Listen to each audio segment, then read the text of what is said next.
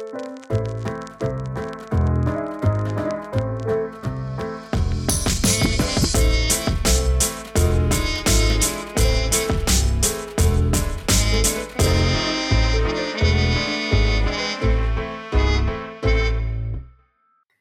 everyone. Welcome to another episode of Humanimal Heroes.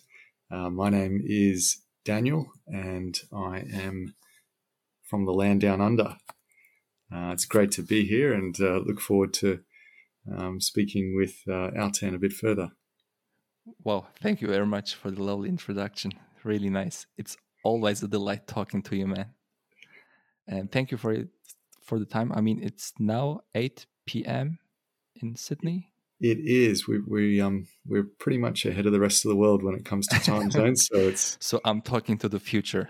Right you now. are exactly, and I think um if you're speaking to New Zealand, it's even a bit bit further in the future. So um, Ah, we're okay. shortly behind.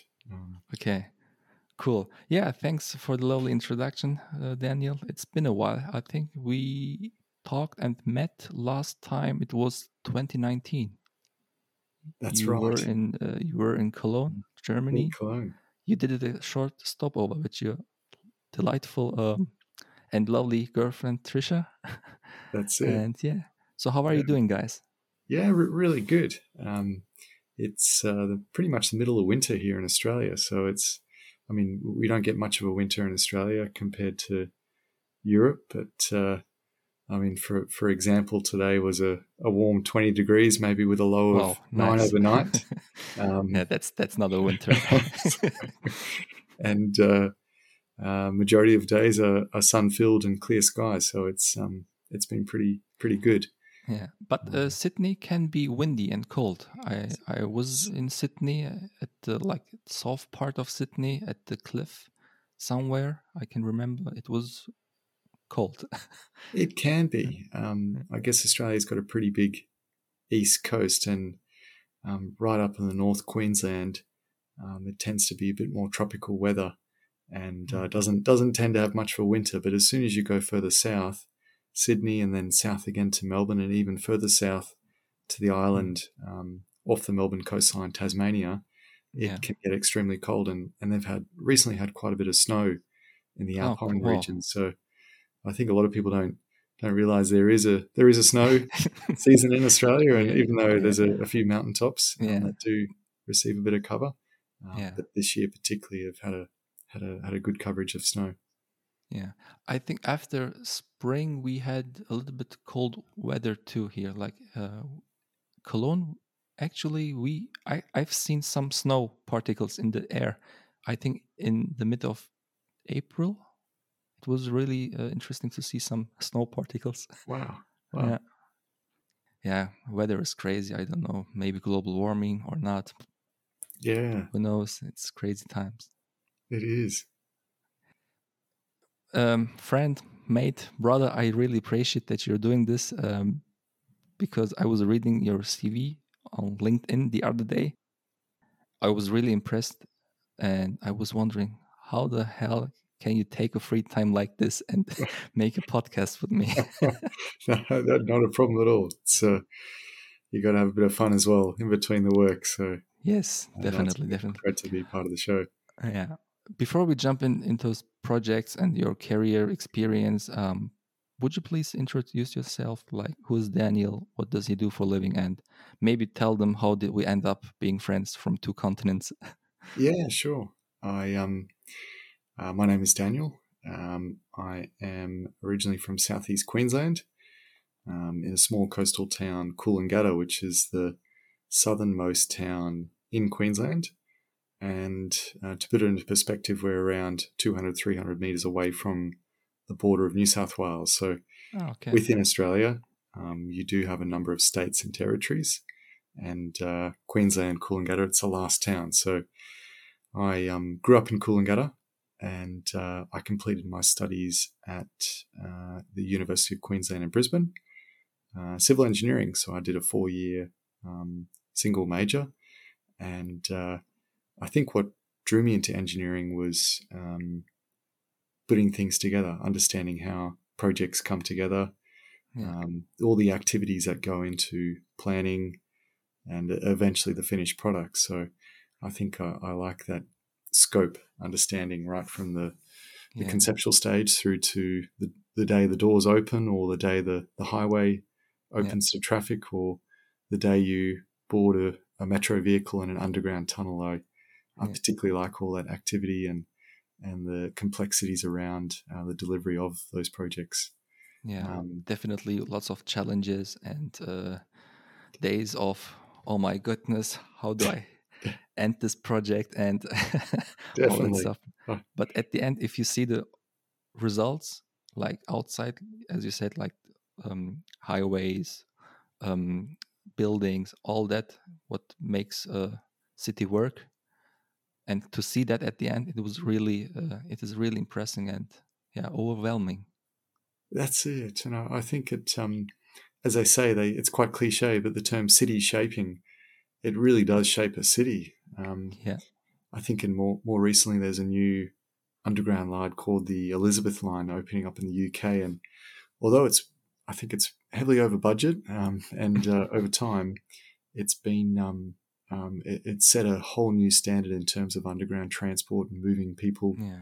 to and from different parts of a city. So um, it's exciting, um, yeah. the future of cities and how people are going to be moving around and um, and and what form of um, technology we're going to be using. Yeah, yeah. So, um, did do you have any family members or friends that were or still are civil engineers? Because you said like you grew up in Coolangatta. You have you seen people working in this field of engineering, or is it like something you develop over the years? Um, I think um, I definitely got a, a, few school friends who also followed the pathway of becoming a civil engineer. Um, but the cohort, uh, the students in my cohort at the time, the vast majority are still in the engineering field, um, be it in design, mm. delivery, uh, commissioning, or maintenance, all, all, different parts of engineering. But generally speaking, mm. they have enjoyed the career in civil engineering, just like I have. Um, it, it's it is rewarding, and as you alluded to, Altan, it can be pretty frustrating as well when when things don't necessarily oh, yes. go to plan. yeah, yeah, yeah. So, I um, uh, I, I, was in the field for about seven years um, in construction delivery roles, both in Australia and abroad, and um, I decided to take up a uh, a master's in engineering, and that's where I met yourself, Altan, um, doing a uh, a part time study at uh, Queensland University of Technology. So, ah, okay, that's um, what because um, after reading uh, your CV, hmm, University of Queensland is the other university, right? There are two right. universities at in, in Brisbane. In Brisbane, there's actually there's three. Um, That's three. Okay. University of Queensland, Queensland University of Technology and Griffith University. They're the main ah Griffith, yeah, three, yeah, yeah. Three unis in Brisbane. Um, yeah, oh, cool. Uh, I think in w- when you compare Brisbane to say Sydney or Melbourne, um, Sydney is a bigger city. It's uh, mm-hmm. double the population. I think uh, it's around four point eight. I think in Sydney, four point eight million, whereas Brisbane, okay. yeah, it's around 2.3, 2.4 at the moment. Um, but you do get a number of uh, there's a number of more universities in Sydney and Melbourne hmm. um, when you compare it to Brisbane. Yeah. yeah, cool. And we were in the same course, uh, EMB, EMB 100. I don't know.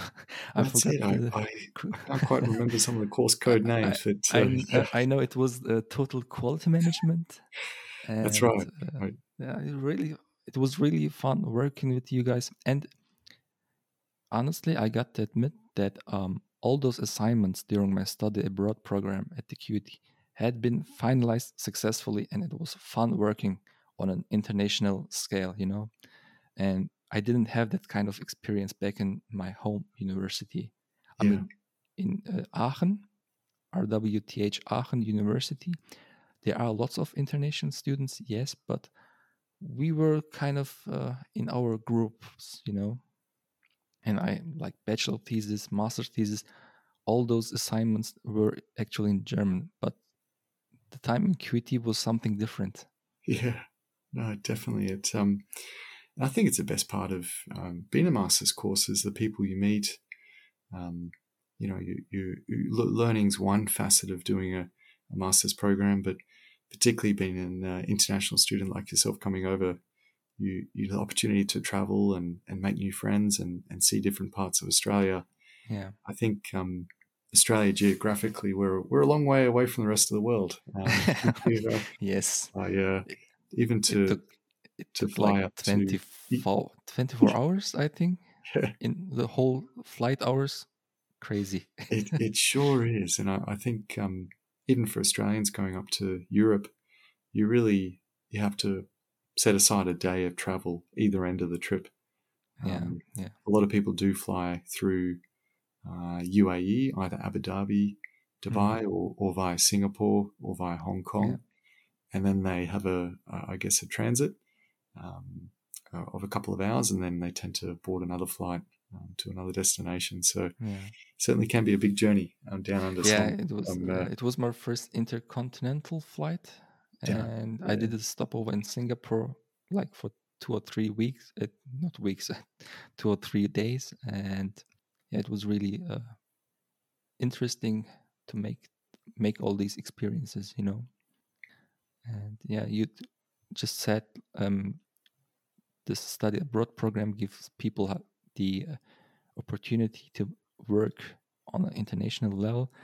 What would you recommend people, especially younger people from smaller suburban village like regions without bigger universities and therefore like without the chance to get into international communities or even companies? What would you say? What is the best way to get the first international experiences? I, I think um, uh, being open to opportunities.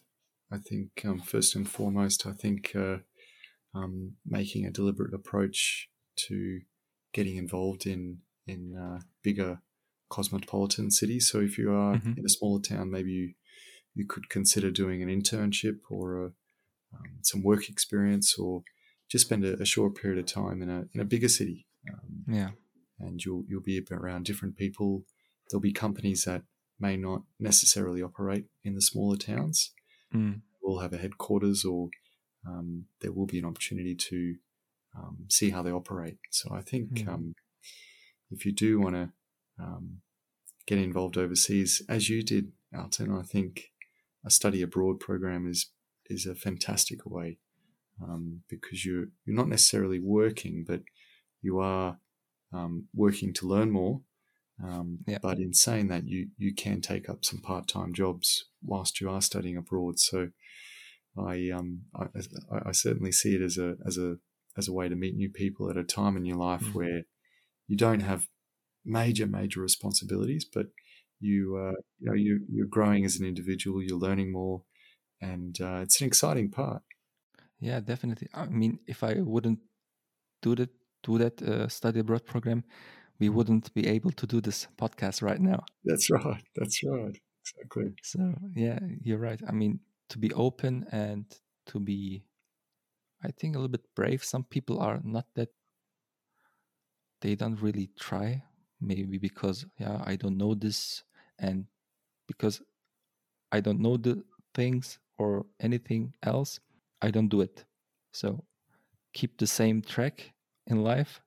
Yeah. And that's actually sad. I mean, you have to be sometimes look like left and right. Okay, you know. That's right. Bit bit bolder, bit bit braver. I think certainly. Yeah, it's uh, that's very true. You were open. You you are a really open guy. I mean, I don't know where does it come from. Is it because you're Australian, or is the, it's the weather? Weather, maybe. I think you are or, um, originally like from South Africa? Your parents or your parents. grandparents? Parents. Parents, parents moved yeah. to Australia, right? That's right. Yeah. Wow, so I'm, cool. I'm first generation Australian, so both my parents are from uh, South Africa. Yeah. Um, so they they did come uh, to Australia um, before all us four kids were born. Um, so, like many Australians, I, I, think I heard the statistic maybe over 50% of Australians have one or both parents from another country. Um, so wow. Australia is a pretty um, uh, a diverse country in terms of backgrounds, but also it's a relatively um, new country in terms of um, people moving to Australia, mm. but it's certainly steeped in in history of the original Aboriginals. So they they go back many many thousands of yeah. years. So um, Australia is certainly a, a land of um, lots of history, um, yeah, both both short term and, and, and, and long term. Yeah, yeah, yeah. I did experience um, lots of people from different cultures, regions, different languages, and it was really uh, impressive to see how people actually get along in Australia. I think way better than in other places on earth. Yeah, I think so. So, I mean, I was just like five months there during the study abroad program. I mean, you are living there. I think and I assume that life is sometimes uh, harder there too. I mean, it's not always like fun, yeah. but still, people get along way better than some other regions on Earth. Yeah, I think so. I think it's a pretty stable country um, economically. I think um, it's certainly far away from the world that you you can't access Australia as easily as a. I mean, we're the largest cont- island continent, um, yeah. so we we have uh, thousands of kilometers of water between us and yeah. the continent. So, um, so it's certainly a pretty diverse country to be in. So, yeah, yeah, yeah, cool. And do you still have like relatives, family members in South Africa? Yeah, the, the, majority of relatives are still based in um, South Africa. We have a few cousins either okay. side of uh, mum and dad's side of the family, but the majority of family are still um, in South Africa. Okay. Where exactly? Um, quite a few different towns. So Johannesburg, Cape Town, Port yeah. Elizabeth, okay. Um, Durban, and uh, they're, they're, the main sort of cities um, mm. in South Africa that they're based in. So I um I visited South Africa in 2015, I think. That's was, yeah. yeah. So I was over there for about five weeks, um, visiting relatives and family, and mm. and uh, seeing some of the the uh, yeah re- reconnecting with some cousins yeah. I haven't met, and, and seeing places that um, I hadn't been to for many many years. Yeah we did visit as a family when I was very young, um, but it was mm. great to go back and see things in a in a different perspective at, at a different age.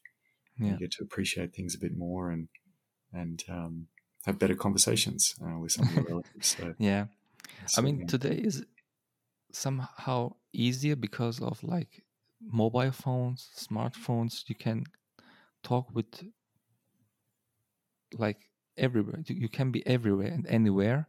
You can talk like if you have like online um, internet success, um, access, it's easy to connect with people today. I think definitely 20, 30 years ago, it was way harder.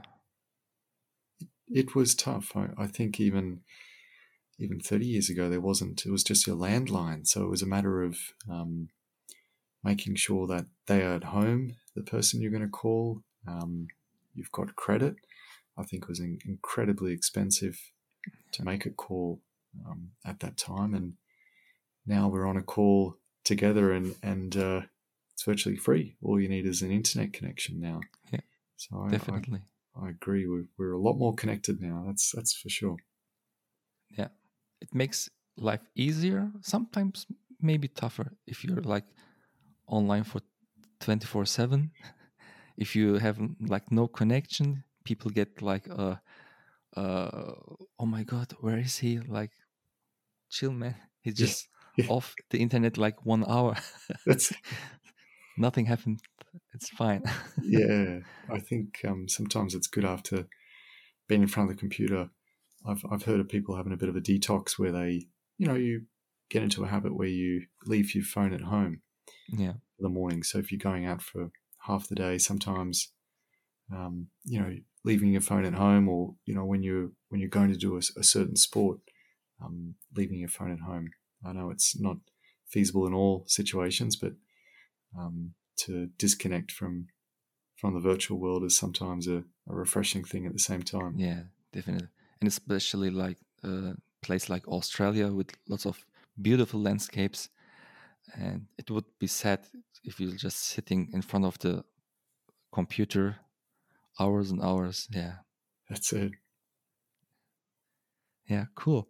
Um, I'd like to jump right into your professional life if it's okay, because Yeah, sure. um, as I said, I was reading your CV the other day and it was really impressive. You are an engineer and you do like lots of business stuff too, like the, the paperwork of the projects, and you are advisor, like an advisor for the Brisbane City Council.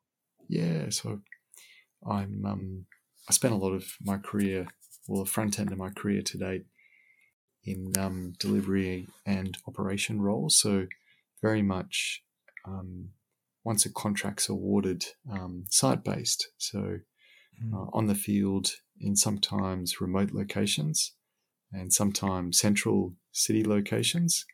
Um, but for the vast majority, I was in remote um, Mm. locations in far north Queensland, Newcastle. I had the opportunity to spend some time in Saudi Arabia as an engineer, and um, that was for around seven years. And then I um, obviously did some some study um, midway through, and then I um, was fortunate enough to join a, an advisory firm, which um, uh, they spend a lot of time in the front end prior to contract award. So in the Mhm. transaction space, uh, developing contracts, uh, de-risking them, um, essentially setting up projects for success. Um, So you are like in between between client and the project, right? You make sure that the clients give the money Yeah. and the project is done. yeah, that's it. For Yeah. people don't know the uh, field of what are you what you're doing. Yeah. Yeah, so we, we, tend to spend a lot of lot of time on the client side, but representing the client Mhm. um, in in uh, when projects are being delivered or prior to contract award and and uh, that moment where the shovel hits the ground and and Yeah. uh, they start digging some dirt. Um, so it's certainly been pretty rewarding, and there's some as um, Australia's seen a huge, overwhelming number of infrastructure projects and investments from different states, from Victoria, New South Wales, Queensland, and now more recently with Queensland being announced, uh, the 2032 host city, Brisbane, for the Summer Olympic Games. So Okay. hopefully that will spur on some additional funding and and some uh, projects for Southeast Queensland. So look, certainly looking forward to being part of that and Yeah. uh, being part of of the the progress that Southeast Queensland will make on the lead up to those games. Go Australia. Yeah, that's it. yeah, I think um, Melbourne's held the Olympic Games, Sydney has, and now Yeah. now it's Brisbane's turn. So yeah. Bris- it should be should be good. As you said, you've been responsible for different kind of projects, uh, mostly in not like national scale, but you were like uh, involved in an international project as well in Saudi Arabia. That was really interesting to read. Um, it was like one contract package of your duty, right? Uh, CTW 300. I did a little bit research. Oh, you because did great. Yeah, yeah. I mean, um, I mean, I'm looking at this podcast project as a, as an engineering podcast, as, a- as an engineering project. You know, so the way you prepare is like um, depends on otherwise the output, the outcome of any project. It can be podcast, it can be bridges, it can be railways. The preparation is like everything. If you are prepared, the outcome is mostly always very good and excellent. So that's why I did, the research to have a little conversation between two engineers from two continents. No, yeah. Um, I calculated the costs of the project. It was like 3.7 billion Australian dollars worth over the years. I mean, that's uh, huge. It is. It is a significant amount of um, investment made by those clients. Definitely, it's has been. It's crazy. I mean, um, the one was the international one in Saudi Arabia, and the other one was um, Australia Pacific, the liquefied natural gas, the, the gas processing facilities in Queensland. So both worth like 1.12 billion Australian dollars. So um, I mean, one is the international project, one is a national. Are there any differences between those? Except like the, the money is like the same, but I think there are challenges if you are doing those kind of big projects. Yeah, definitely, and I, I, think a billion dollars now is is um, the new norm for Australia, actually, in terms of um, major infrastructure projects. But um, operating in different parts of the world certainly has uh, uh, different different challenges and uh, different sets of responsibilities. Um, Australia is a quite a, a regulated country. Um, it uh, has a lot of systems, processes, um, competitive tendering. Um, generally speaking, it's a it's a it delivers projects safely, or certainly tries to. Um, and uh, I think that the quality of construction projects in Australia is um, pretty high, um, certainly up there in, in, in, the on a global scale. Mm. Um, Saudi Arabia, different uh, geographical location, I guess, um, different government, uh, different law, um, and uh, certainly different ways of working um, in Saudi Arabia. And different so work ethics and that's right. Yeah. So you, you, certainly, when you are an international engineer or, or when you do work abroad, um, you need to observe the local laws. Um, you need to observe the, the, ways of working in those countries. Um, mm-hmm.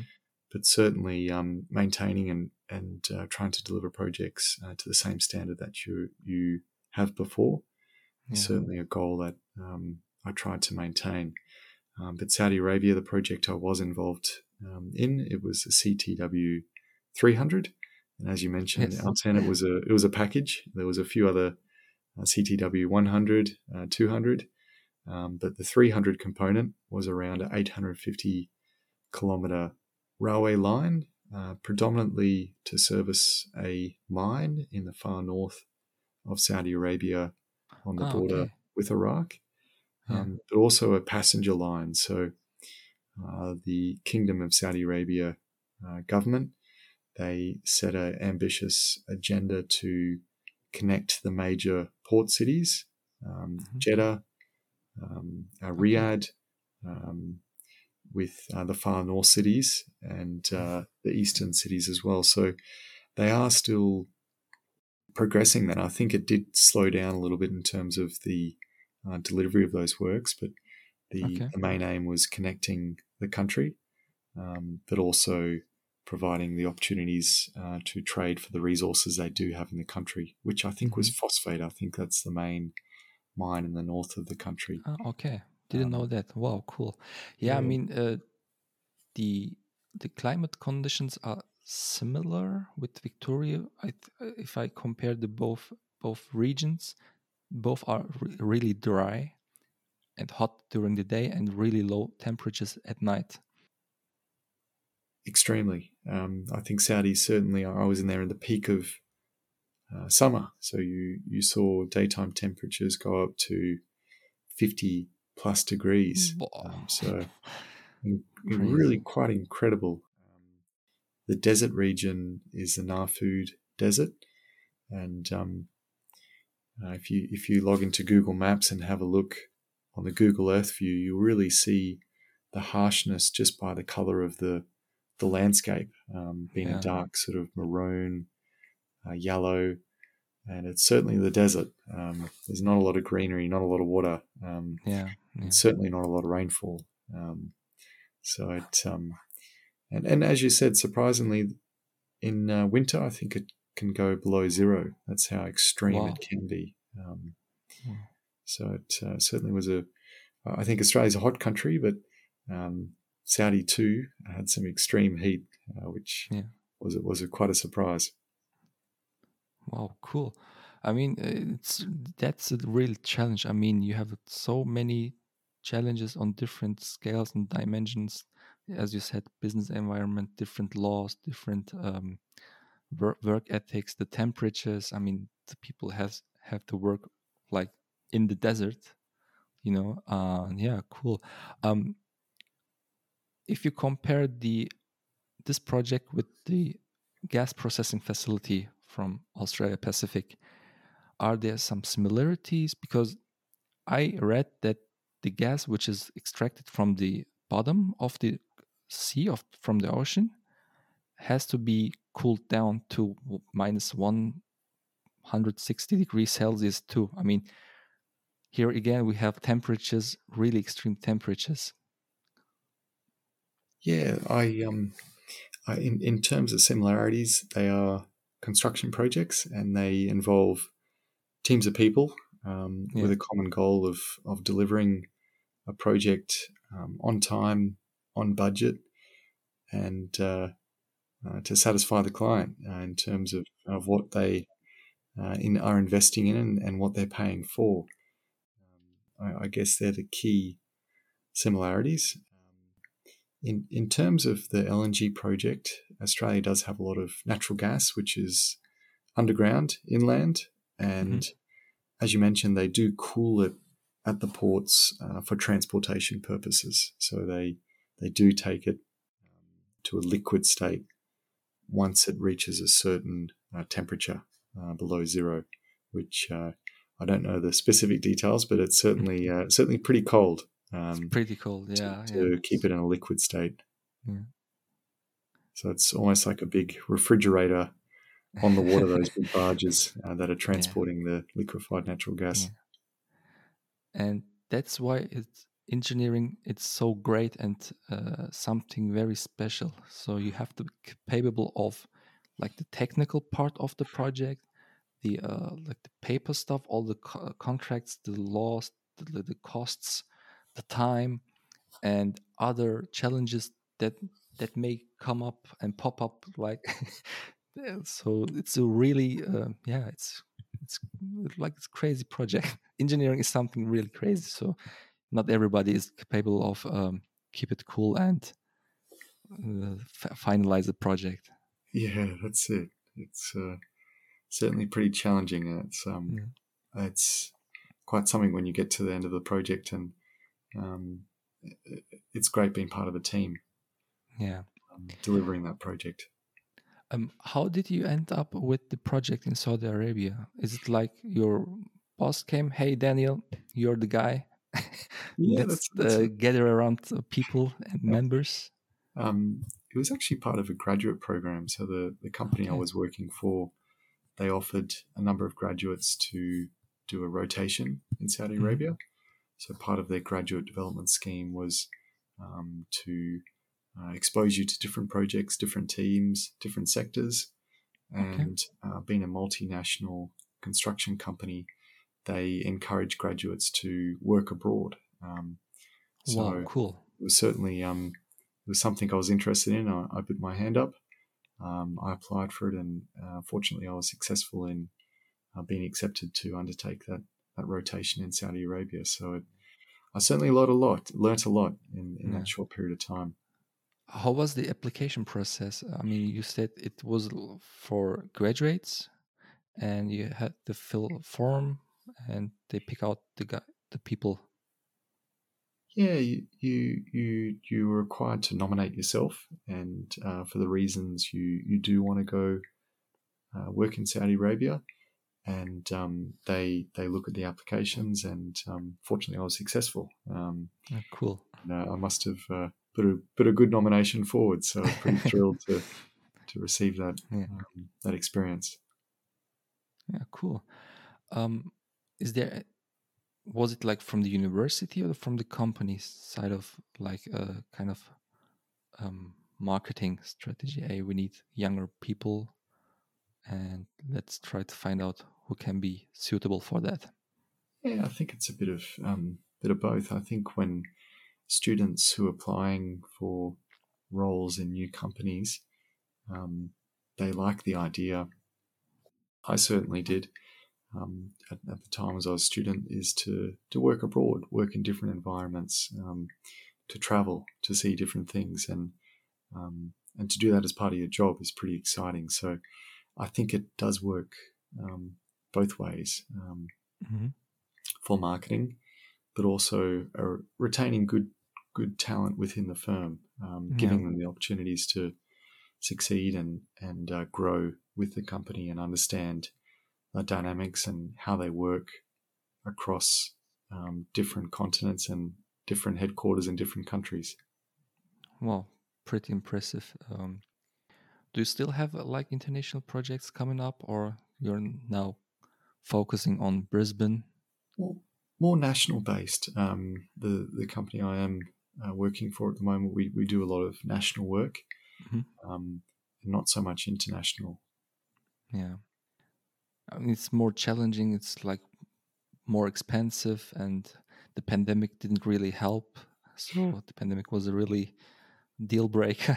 Yeah. certainly um, pandemic slowed a few things down. I, I'm sure Mm. countries trying to uh, uh, use resources internationally, and it, it certainly came to a grinding halt um, during the Yeah. pandemic. Um, but uh, things are looking pretty bright now. Um, Australia certainly opened up, and people are busy holiday making, um, so to speak. They're, they're ready to get on a flight to go to holiday abroad Yeah. um, or in some cases to return to an international working role. Mm. On the last episode, I don't know if you listened to the podcast. Um, there was another friend from Australia, Sam, and he told me that was a really crazy time during the pandemic. Like the states in Australia were really like own countries, you know, with the laws and with the um with the strict laws. uh, Like if you want to go from Queensland to New South Wales, they really didn't joke about it.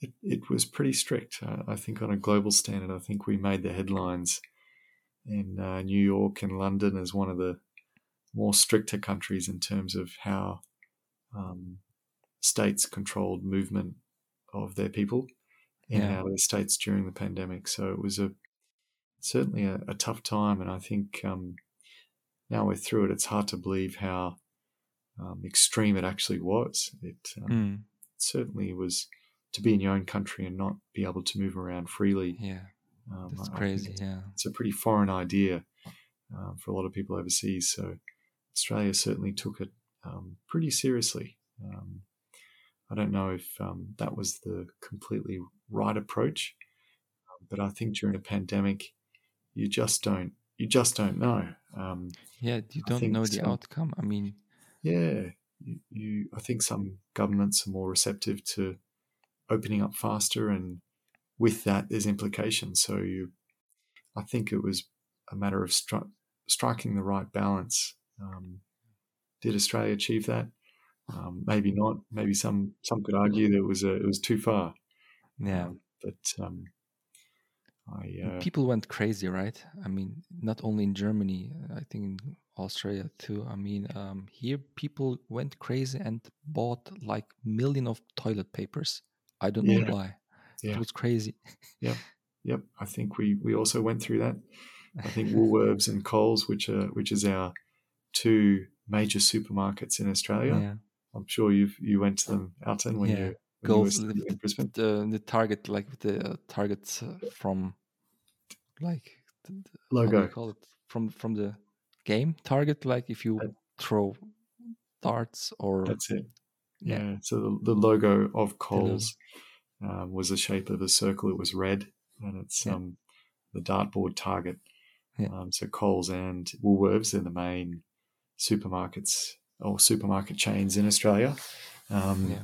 They certainly lost lost a lot of produce and uh, toilet paper in the panic buying that Australians went through um, month after month, um, depending on the criticality of the lockdowns and the severity of um, working from home. Um, and I still think now, I think there's still a shortage of toilet paper in some supermarkets. I think really just uh, I think the supply chain globally, um, although toilet paper is toilet paper is certainly not something that we import here in Australia. It's all locally made yeah um, because it's relatively inexpensive and it does take up a, a large volume. So um, it's not really feasible to be shipping toilet paper. But I think there's a there's a backlog in general um, with supply chain. They certainly have yeah experienced a, a um, huge delays, and I, I, I really wonder when the world will catch up. Um, and, you, and, you, and you when you're given a delivery date, you you know you're going to receive it on that day. So crazy times, but uh, I'm happy that Australia is back on track and people getting normal i say. Yeah. And don't do that all this stuff like buying tons of stuff they actually don't need that amount you know? Just buy it like casual like casual weekend you know? That's right. Yeah it's um certainly pretty extreme uh, during those times but um australia's getting into a new norm now and i think yeah. um i think the masks are still required on a flight? Um, um, in public transportation, yes. Uh, in, but in Germany, like, in, in Germany, yeah. Okay. Um, but on the street or in like supermarkets, some people wear masks, some people don't. Yeah, it's way it's way um, easier, and people don't look at you. Yeah, like yeah. oh my god, he or she doesn't wear a mask he tries to kill us. Yeah, it's um, it's crazy. Australia's pretty. Um, I think they've relaxed a lot of the restrictions. Uh, you are still required to wear a mask on flights, mm. but public transport now, certainly in Queensland, uh, you, masks are no longer required. Oh, okay. Um, and I think I did hear on the news there is talk of um, removing the requirement of wearing a mask mm. on on the plane um, and in the terminals of airports. So I think that will eventually happen. Um, as to international flights and international laws, I think every country is treating it slightly differently. Um, yeah, and just imagine flying from Brisbane to Germany, like with the stopover calculated, um, like 20, 24 hours, wearing a mask. That is not uh, healthy. That's not no. healthy. I, I mean, yeah pretty uncomfortable too uh, for that period yeah, of time definitely it's it, it gets wet you know because of the breathing and yeah, yeah. yikes yeah and did the pandemic affected you like uh, working wise i mean i think yeah. you did lots of home office yeah that that um and it still is a case in australia i think a lot of employees do enjoy working from home yeah. Um, um, and not having to be in the office from Monday to Friday. Yeah. Um, but uh, yeah, there's certainly times where they they close the office uh, for a period of time. Yeah.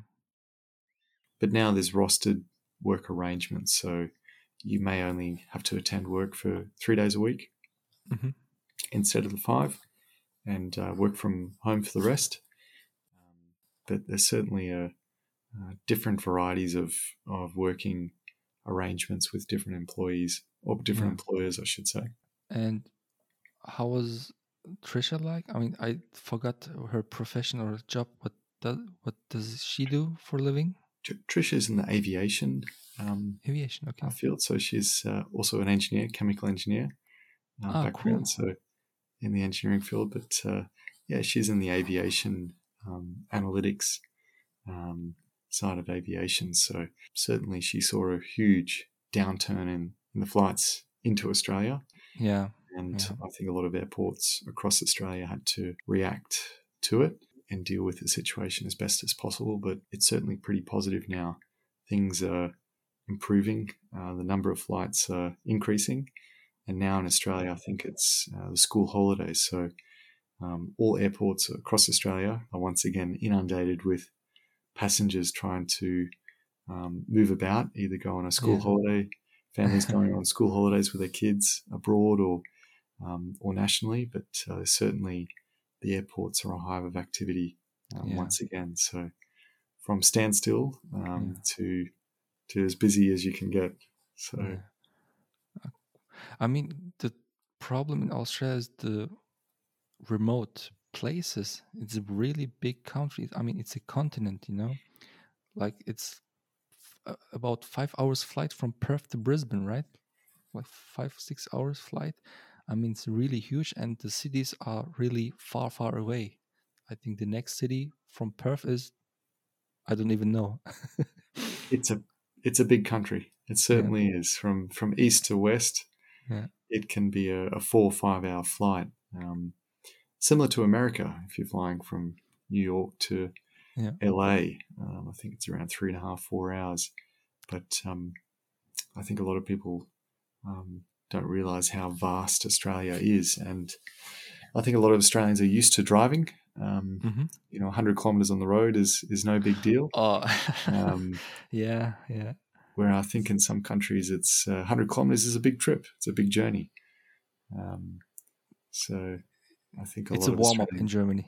Yeah, that's it. Yeah, warming up exactly. um, yeah, definitely. Ah, cool. Um, did the pandemic give you guys a lot of time at home?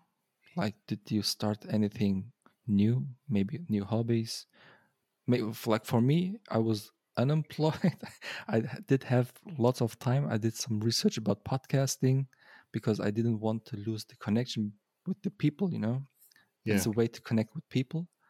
And like, did you have any hobbies or still on new hobbies?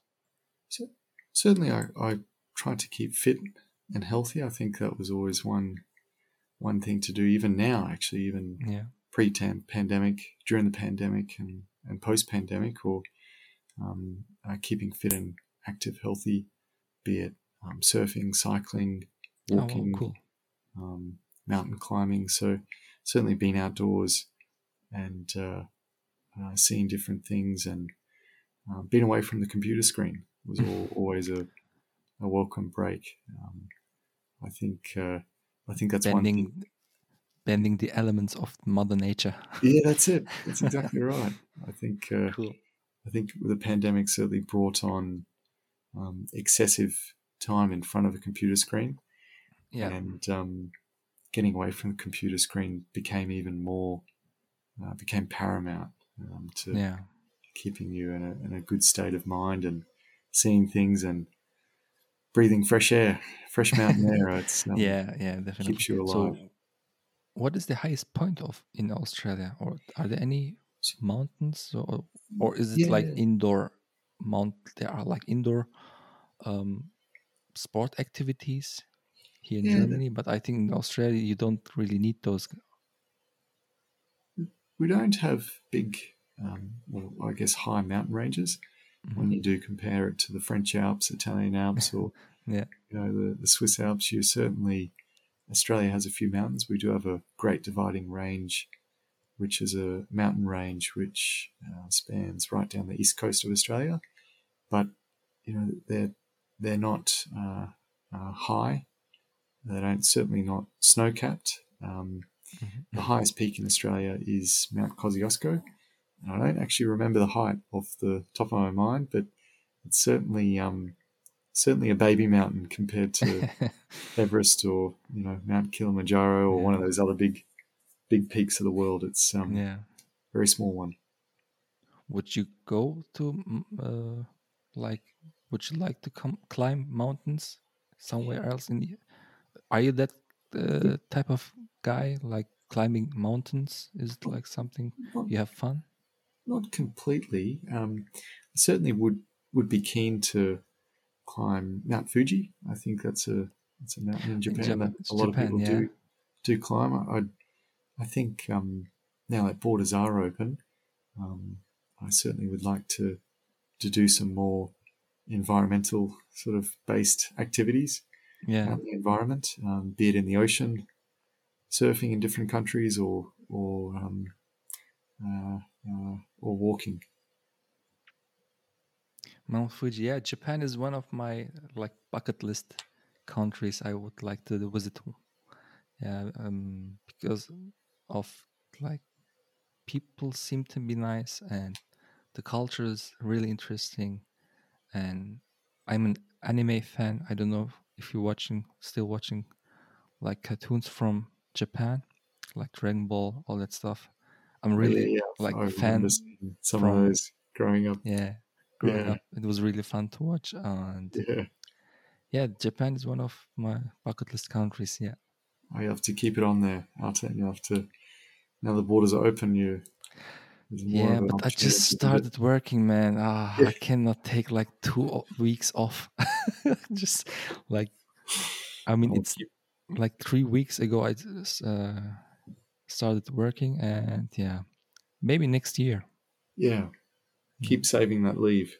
Get that yeah. leave balance up. yeah, cool.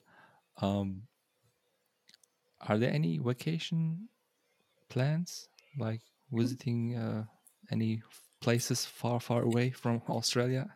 Not at this stage. Um, still, I, I guess, even though a lot of Australians are taking up an opportunity to travel abroad, um, mm-hmm. international travel is certainly not at the level it was pre-pandemic. Um, yeah. So, no trips on the horizon just yet. Um, yeah. But uh, certainly looking forward to um, planning for some trips, be it to Europe or Asia, um, but no no specific destinations just yet. Yeah. And I, I, think it's a bit of a work in progress, so to speak. Yeah, definitely. Yeah, yeah. And you said like you're going outside and like climbing mountains, being like within the nature.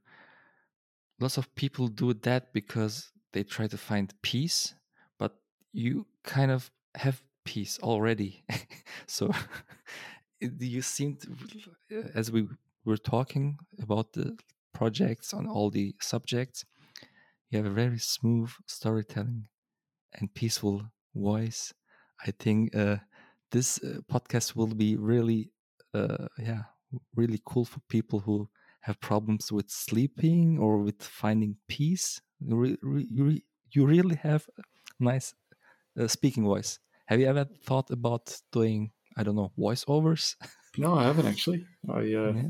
could be engineer slash uh, voiceover. yeah, sure. Why not? I mean, I'm doing podcasts, so yeah, yeah, cool, cool. Yes, Daniel. Um, is there anything you would like to tell people, or anything you would uh, like recommend people? Any valuable things you would share with our listeners from Germany or any other places? I think um, keep going. You know, be be, be persistent, um, be consistent, and uh, relish any, any, opportunity that does come your way. Um, certainly, uh, keep going. And, keep uh, going. Keep keep your passions alive. You know, you yeah. you might have a small hobby and all it takes is is half an hour on a Saturday morning to to just start that hobby, or or uh, you know, they in, in, some cases it's making a start. Um, you know, you you might have a list of things to do, or or something, or some goals to achieve. Um, yeah, start chipping away. Start um, uh, working at some of them. Uh, could certainly um, gives you enthusiasm to um, try another hobby as well. So yeah, keep growing, keep learning, be persistent, and be consistent. Wow, that's really uh, it's a valuable thing. Yeah, we should consider that more often. Yes, Daniel. Um, thank you very very much. It's always delightful to talking to you. I Not mean, now it's like 9 p.m. and I think you like when do you go sleep actually? Yeah, usually between nine and ten. Um, I think okay. on Sunday night before Monday, usually yeah. it is between nine and ten, and then into the working week. But uh, no, it's been great. Thank you for yeah. involving me in your podcast. Of course, of course. Certainly, um, uh, great. Uh, yeah. Great that you started the podcast. Yeah, yeah it, it took like one year of research and a lot of stuff like uh, pop up in my life, and you know, you get distracted you lose focus and yeah and all the application process for a new job i, I mean yeah it took a while but yeah. finally thank god yeah that will be the thank you that will congrats on the new job that's great really good, thank you news.